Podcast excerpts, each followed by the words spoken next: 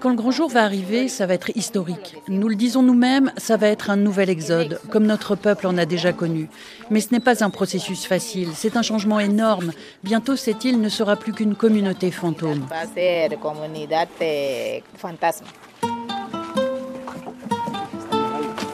RFI, grand reportage.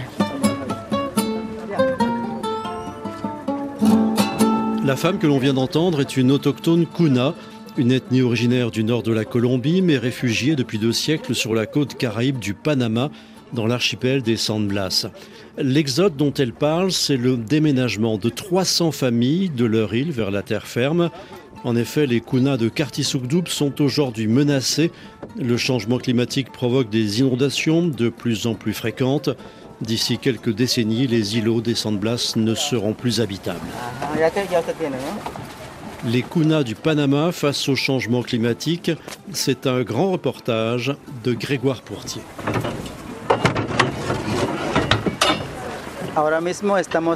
Ici, nous sommes précisément au port de Nega Et comme c'est la fin de semaine, il y a beaucoup de touristes qui embarquent pour rejoindre directement les îles avec de belles plages.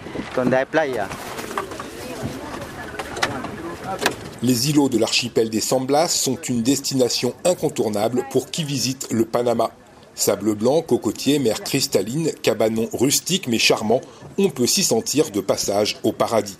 Mais sur le ponton se pressent aussi beaucoup d'autochtones. Eux ne se dirigent pas vers les sublimes îles de plage, comme on les appelle ici.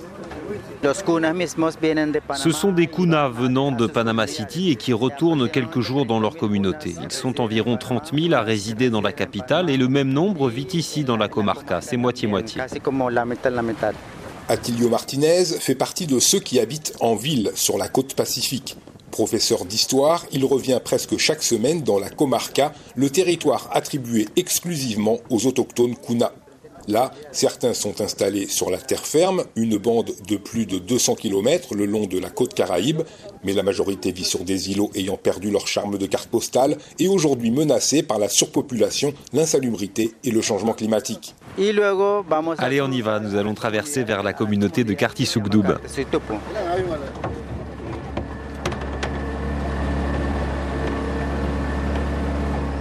En moins d'un quart d'heure, on rejoint une île à l'allure déroutante, de briques et de brocs, comme posée sur l'eau. Après y avoir débarqué, on y est comme englouti dans un espace saturé de maisons collées les unes aux autres. Là, on réalise tout de suite l'engorgement. On peut à peine passer. La ruelle est très étroite. C'est très difficile de marcher. C'est pour ça que cela fait longtemps que les autorités disent qu'il faut qu'on retourne vivre à terre. Et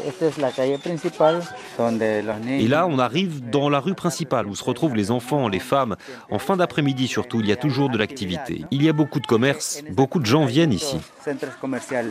Regarde, la rue est déjà pleine. Le village est organisé autour de deux rues parallèles de 400 mètres de long. Des ruelles parfois encombrées mènent à d'autres maisons en second plan. Environ 1500 indigènes vivent là et cela fait déjà une décennie que les autorités locales prévoient de rapatrier une partie de la population sur la terre ferme. Une décision renforcée par les inondations qui se multiplient. Dans la zone, le niveau de la mer a augmenté de 3,4 mm par an, soit plus de deux fois plus vite qu'il y a 50 ans.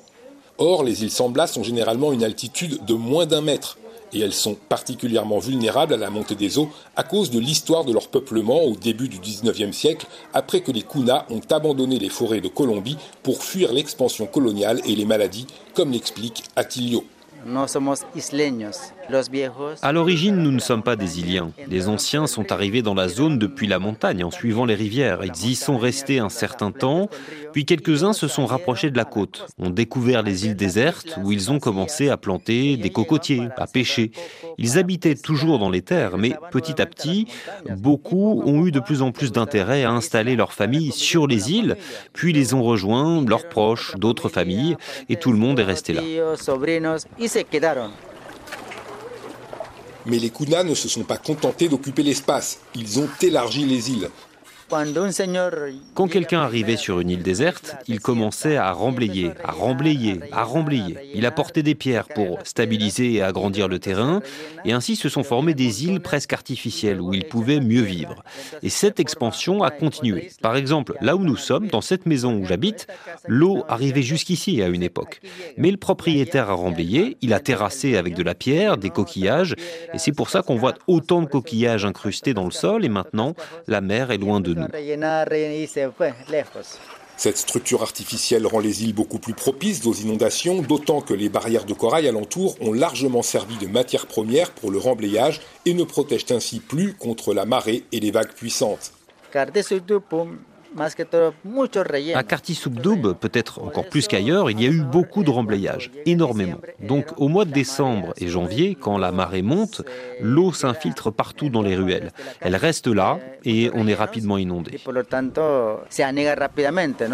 En effet, même par temps calme, la mer affleure presque au niveau du sol. Or, l'île n'est pas pavée et la plupart des maisons sont construites directement sur la terre, sans base en ciment ou autre protection. Mère célibataire de trois garçons, Albertina vit avec une dizaine de membres de sa famille. On habite juste à côté de la mer. Alors dès que l'eau de la marée déborde, ma maison est immédiatement inondée. Il faut monter tout ce qui est par terre pour que ce ne soit pas mouillé. Ma mère, qui cuisine encore à même le sol, ne peut plus utiliser son foyer, mais dans ce cas, on a quand même une gazinière. Cela arrivait régulièrement depuis que je suis née, mais l'eau ne montait jamais aussi haut que ces derniers temps. Cependant, c'est bien la surpopulation qui inquiétait surtout la communauté quand la relocalisation a été décidée il y a une dizaine d'années. Et aujourd'hui encore, c'est la raison principale invoquée par beaucoup pour la justifier. Ainsi, à l'origine, l'idée était seulement de proposer à quelques familles de se disperser sur la côte. Albertina, sans ressources économiques sur l'île, a vite mesuré les avantages de la nouvelle barriada, comme on appelle les quartiers résidentiels au Panama. En nous installant là-bas, on pourra accéder aux zones agricoles. Comme ma famille n'a pas de bateau pour sortir facilement d'ici, on ne peut pas encore profiter des terrains que nous a laissés mon grand-père. On a un champ assez grand et avec ma sœur et mes fils, je pense qu'on cultivera du manioc. Pas pour le vendre, mais au moins pour notre consommation personnelle. En tout cas, moi, j'ai envie d'aller au plus vite à la nouvelle Barriada et je ne connais personne contre le projet. Toutes mes amies sont maintenant pressées d'y emménager. On verra comment ça va se passer. Le projet de Barriada s'est métamorphosé et a changé d'envergure quand le gouvernement panaméen a finalement décidé de s'impliquer. 12 millions de dollars pour 300 logements qui ont tous trouvé preneur.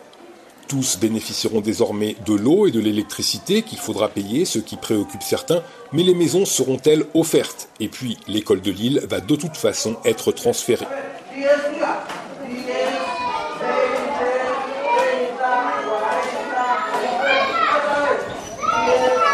Pourtant, on ne sent pas d'effervescence particulière. Les gens expriment peu d'enthousiasme ou au contraire peu d'inquiétude. Ils ne se projettent pas. Si une chose les tracasse en particulier, c'est de savoir comment ils pourront attacher leurs hamacs, dans lesquels beaucoup se prélassent dans la journée et même la nuit, à l'intérieur comme à l'extérieur. Retour au port de Negacantoulé. La barriada n'est qu'à quelques minutes en voiture, mais à pied, c'est plus d'une demi-heure sous un soleil de plomb. Et quand le chantier apparaît, c'est un choc. Le site est délimité au cordeau par une forêt chatoyante sacrifiée pour dégager un espace au moins trois fois plus grand que Kartisuktup. Ici, il y avait une colline pleine d'arbres. Ils ont été arrachés et les machines ont nivelé tout le terrain. Maintenant, regarde comme tout a changé. C'est comme si la colline et la forêt n'avaient jamais existé. Albertino Davis, président de l'association communautaire de surveillance du projet. Au début, les gens ne pouvaient pas y croire. Ils ne pensaient pas qu'on pourrait tous vivre un jour ici. Ils ne voulaient pas venir, mais ils ont changé d'avis. Les maisonnettes beige au toit de tôle rouge sont presque toutes érigées et elles sont bien différentes des habitations traditionnelles des Kuna que l'on trouve encore beaucoup à Kartisuktu en canne de bambou surmontée de feuilles de palmier. Surtout, leur alignement impeccable et l'espace énorme laissé entre les rangées contrastent avec l'allure anarchique et surchargée de l'île. Tout est arrivé en kit à monter. On assemble la structure et ensuite on coule du ciment à l'intérieur pour que ce soit solide. Je crois que cela vient de Colombie. C'est comme ça que l'on construit les maisons maintenant. Elles sont toutes du même modèle. Deux petites chambres, une salle de bain, la salle principale avec la cuisine et à l'extérieur un endroit pour laver le linge. Voilà, c'est tout. En fait, on se croirait au cœur de l'une de ces banlieues enserrant Panama City. Construction, bon marché, ensemble sans identité et sans charme. Cette uniformité, c'était le prix à payer en passant d'un projet communautaire à un programme national de logements sociaux. Ce type de maison au Panama, on les appelle techo de esperanza, les toits de l'espoir. Nous, on aurait souhaité quelque chose d'un peu plus grand, mais le gouvernement avait un budget limité, on n'a pas obtenu ce qu'on voulait.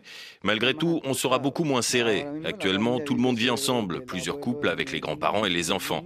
La surpopulation concerne aussi les maisons, mais ici, les familles vont se séparer. Chaque couple aura son logement. Il y aura en effet à la Barriada presque deux fois plus de maisons qu'à Kartisuktuk. Elles ne mesureront que 42 mètres carrés, sans doute insuffisant pour abriter une grande famille. Mais le quartier disposera tout de même d'une spécificité de taille par rapport à ceux que l'on trouve en milieu urbain. Chacun bénéficiera aussi d'un grand terrain de 300 mètres carrés, où il pourra par exemple construire deux, trois habitations supplémentaires. Tout le monde dit qu'il va ajouter des maisons typiques des Kuna, avec des toits en feuilles de palmier. Moi aussi je vais le faire, car ces maisons modernes ne seront pas assez fraîches. En attendant, entre les rangées de maisons, ce vide immense et même pas encore aplani donne au futur quartier un aspect démesuré où tout paraît loin et brûlant. Il reste encore à paver les rues, à raccorder l'électricité et à installer tout le système d'eau et d'assainissement. Mais surtout, il manque les deux grandes maisons traditionnelles, la Casa de la Chicha et la Casa del Congreso. Et ça, ce ne sont évidemment pas les ouvriers étrangers, mais bien la communauté qui va s'en charger. Ces deux lieux sont essentiels dans la tradition kuna. La Casa de la Chicha sert pour certaines célébrations communautaires, la Casa del Congreso pouvant accueillir des centaines de personnes et l'endroit où l'on vient échanger sous l'autorité du Saïla, le vieux chef traditionnel couché dans un hamac placé au centre. À Kartisuktup, on y défile toute la journée. Et quand on demande aux Kuna comment ils préserveront à la Barriada leur mode de vie et leur culture si vivace, tous évoquent immédiatement ces deux bâtiments, socle de leur lien social et de leur identité. Difficile aujourd'hui de prédire comment les habitants de Kartisuktup vont maintenir leur fonctionnement communautaire et s'adapter à ce nouvel environnement. Mais leur sérénité et leur certitude sont frappantes. Alors qu'ils ont passé toute leur vie sur une île étouffante, ils sont persuadés que la transition vers un quartier moderne et immense se fera sans heurts. En fait, beaucoup n'ont pas pris le temps ou n'ont pas eu les moyens d'aller voir le chantier. Employée d'une épicerie, Exaira l'a à peine aperçue, mais la jeune fille de 18 ans est convaincue. Je suis ravie que nous partions vivre sur la terre ferme. On nous a dit que ce serait très grand, qu'il y aurait des parcs, alors qu'ici, il n'existe pas un seul endroit public où s'asseoir. C'est la meilleure solution que d'aller là-bas à cause de la météo, de la marée haute et de la surpopulation. Ayant vécu quelques années en ville, elle est pourtant consciente de certains dangers.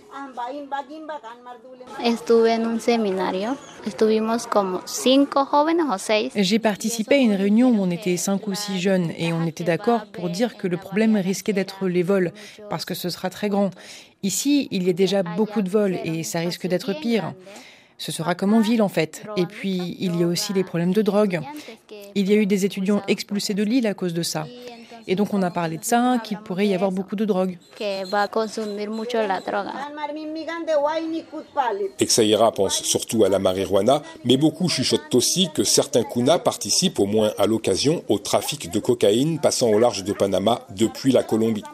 Plusieurs racontent l'histoire de pêcheurs ayant trouvé des pochons de plastique jetés à l'eau qu'ils ont pu revendre pour quelques milliers de dollars. La pêche, c'est évidemment une activité importante pour les kunas, mais le poisson se fait plus rare à cause du changement climatique ainsi que d'une mauvaise gestion des ressources. À Kartisuktoub, ce sont désormais le plus souvent les touristes qui assurent un revenu. Car si le village reçoit lui-même très peu de visiteurs, ses habitants profitent de l'activité tout autour. Certains assurent les transferts en bateau, d'autres travaillent sur les dizaines de plages aménagées. Herculano a lui un magasin de fruits et légumes accessible depuis un ponton. Il ravitaille directement les embarcations partant vers les restaurants pour touristes. Moi, mon commerce, je ne peux pas le déplacer. C'est ici que je travaille. Et puis, de toute façon, je ne veux pas vivre à la Barriada, principalement à cause du type de maison. Ils ont copié ce qui se construit aux abords des villes. On va perdre beaucoup de notre patrimoine culturel. On va se transformer, avoir d'autres habitudes. Beaucoup ne se rendent pas compte. Ils sont contents parce qu'on leur offre un nouveau logement, mais ils ne réalisent pas encore tous les changements que cela implique. Il est d'ailleurs persuadé que l'île ne sera pas abandonnée de sitôt. Je crois que beaucoup vont rester ici. Certains vont aller là-bas, mais dans une seule maison vivent plusieurs familles, parfois quatre. Alors, deux vont partir, deux vont rester. Au moins, il y aura un peu plus d'espace. Mais ce village ne va pas disparaître. Ça va rester un centre commercial. Pourtant, Herculano estime que les changements provoqués par le climat sont irréversibles et que lui aussi devra bientôt partir. Je crois qu'on a déjà perdu la partie. Il faut se préparer. Se préparer à tous déménager. On a encore un peu de temps, quelques années pour s'organiser. Moi, j'ai plutôt un projet d'agriculture forestière et d'écotourisme. J'ai déjà acheté presque 20 hectares de terrain. Je suis en train d'y préparer l'avenir pour mes enfants. Quand il se passera quelque chose, dans 5, 6 ou 7 ans, j'aurai une maison et un terrain pour vivre tranquillement. Il pense aussi à ses employés, dont deux vivant sur l'île voisine de Narandro Chico ont déjà bien failli tout perdre. Tous les deux habitaient au bord de la mer. Le vent a détruit leur maison. Un bout de terrain s'est enfoncé dans l'eau. Et cela va arriver de plus en plus. Alors je leur ai dit que j'allais les aider pour qu'on commence à constituer un village rural. Sur Terre, il y a de la place. Oubliez les îles. Mais ils sont encore difficiles à convaincre car ils sont habitués à vivre ici. Si Karti Souktoub a anticipé la situation, il se désole ainsi de l'insouciance constatée sur les autres îles des Samblas. La majorité n'a pas encore vraiment conscience du problème qui arrive. Ils ne le prennent pas au sérieux parce que cela ne les a pas encore touchés trop durement. C'est encore supportable. Mais quand la réalité viendra vraiment frapper, alors ils vont la ressentir et commencer à y penser. À Cartitoupilé, îlot pourtant juste en face, on ne semble en effet pas conscient du danger. Igua Lopez, responsable officiel du maintien de la tradition dans ce village. Je n'ai aucune idée des raisons pour lesquelles les habitants de Kartisoukdoub vont déménager. Nous, on n'est pas concernés et on ne compte pas faire la même chose. Je connais bien la communauté d'ici et personne ne veut bouger. L'île est trois fois plus petite, la densité de population y est la même, mais l'allure générale de Kartitoupilé est beaucoup plus harmonieuse. Seules les maisons traditionnelles en bambou y sont tolérées et le village est très entretenu. Mais est-elle pour autant à l'abri? Les anciens disent qu'il n'y a eu ici qu'une seule grande inondation il y a longtemps, avec l'eau montant jusqu'aux genoux. Mais cela ne s'est jamais reproduit. Je n'ai jamais vu ça moi-même. À l'inverse, les anciens m'ont expliqué que Kartisoukdoub est une île plus basse que la nôtre, qu'il y a eu beaucoup de remblayage. C'est pour cela qu'elle est rapidement inondée.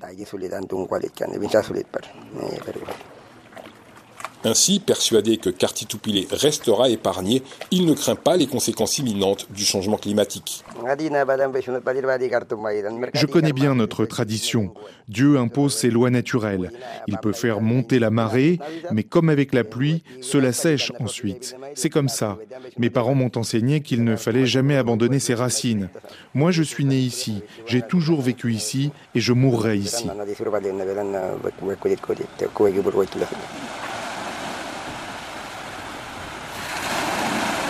À Kartisouktoub, beaucoup rappellent pourtant que ce déménagement n'est finalement pour les Kuna qu'un retour à la terre ferme, comme l'expliquait Attilio au début. Attilio qui prévient cependant que rien ne sera simple, car les équilibres marins ne sont pas les seuls à avoir été bouleversés. L'agriculture va elle aussi devoir affronter un climat hostile. Cette année, la chaleur est impressionnante et surtout, on n'avait jamais vu une sécheresse comme celle de ces derniers mois. Normalement, il se remet à pleuvoir à partir de mars, mais là, pas une goutte de tout le mois d'avril. Et toujours rien en mai non plus. Le changement climatique nous affecte chaque fois un peu plus. Les Kunas du Panama face au changement climatique. Un grand reportage de Grégoire Pourtier. Réalisation Pauline Leduc.